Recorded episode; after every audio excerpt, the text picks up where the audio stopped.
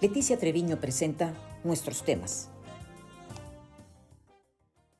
Soy Leticia Treviño y me da mucho gusto compartir con ustedes nuestros temas.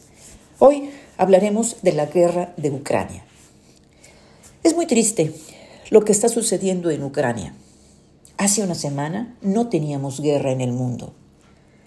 El objetivo de Putin de recrear un nuevo imperio ruso ha fallado su invasión territorial y ataques militares hacia Ucrania han logrado el debilitamiento de Rusia y por consiguiente, y lo más importante, la afectación de sus ciudadanos.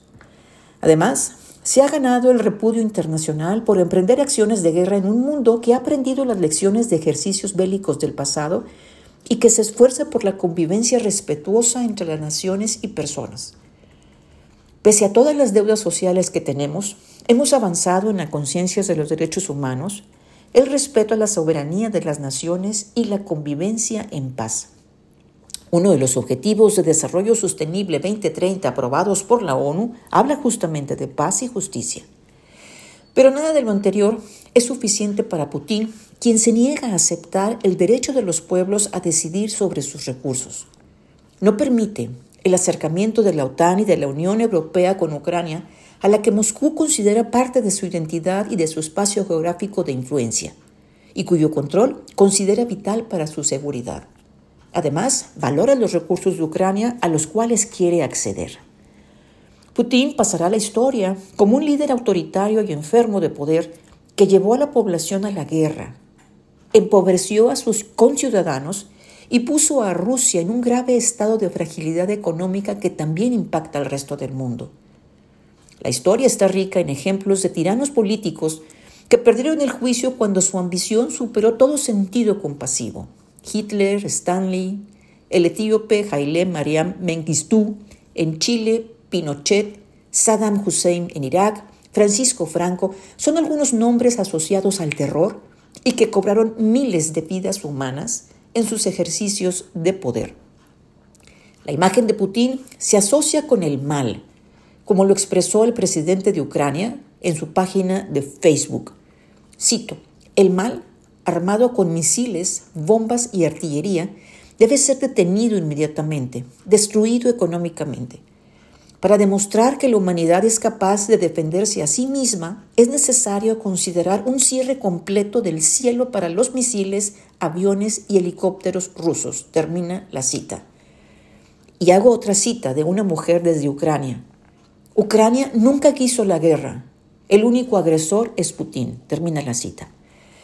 Por la visión enferma, aunque Trump lo considera inteligente, Hoy hay 146 millones de rusos y 41 millones de ucranianos que están viviendo las consecuencias y horrores de una guerra. Las cifras, que cambian cada hora, señalan más de 400 civiles muertos, incluidos 14 niños, y cerca de 2.000 heridos.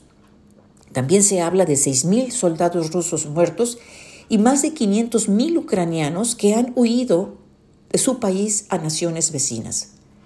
Putin, como todos los autoritarios, es mentiroso y maneja la información a su conveniencia.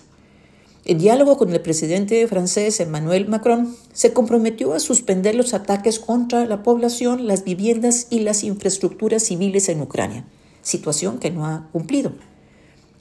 Hago una eh, referencia a el asesor del Ministerio del Interior de Ucrania en un canal de Telegram que dijo, un ataque inmisericorde y sin sentido contra un barrio residencial con misiles, cadáveres destrozados en las calles. Esto para hacer referencia de que no cumplió su promesa de no atacar a los objetivos civiles. Él, Putin, sigue avanzando en su ofensiva con objetivos estratégicos y ciudadanos o civiles. ¿Quién sabe cómo va a evolucionar este conflicto que demanda de diálogo, mediación y diplomacia?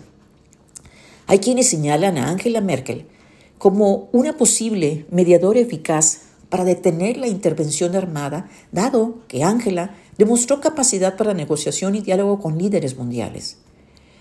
En estas dolorosas circunstancias ha sido evidente una visión mundial de preponderancia a la persona. Los países no han sacado las armas para apoyar ni a Rusia ni a Ucrania. La estrategia ha sido establecer con poder colectivo bloqueos, sanciones y boicots contra Rusia en rechazo a la invasión militar.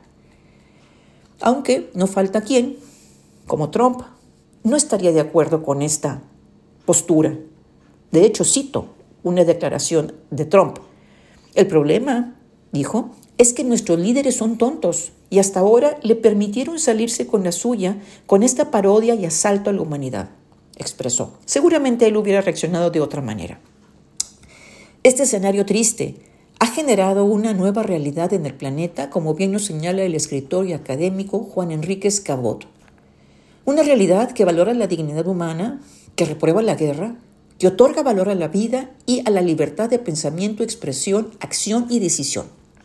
Hoy hay menos tolerancia a visiones radicales y a la manipulación de información.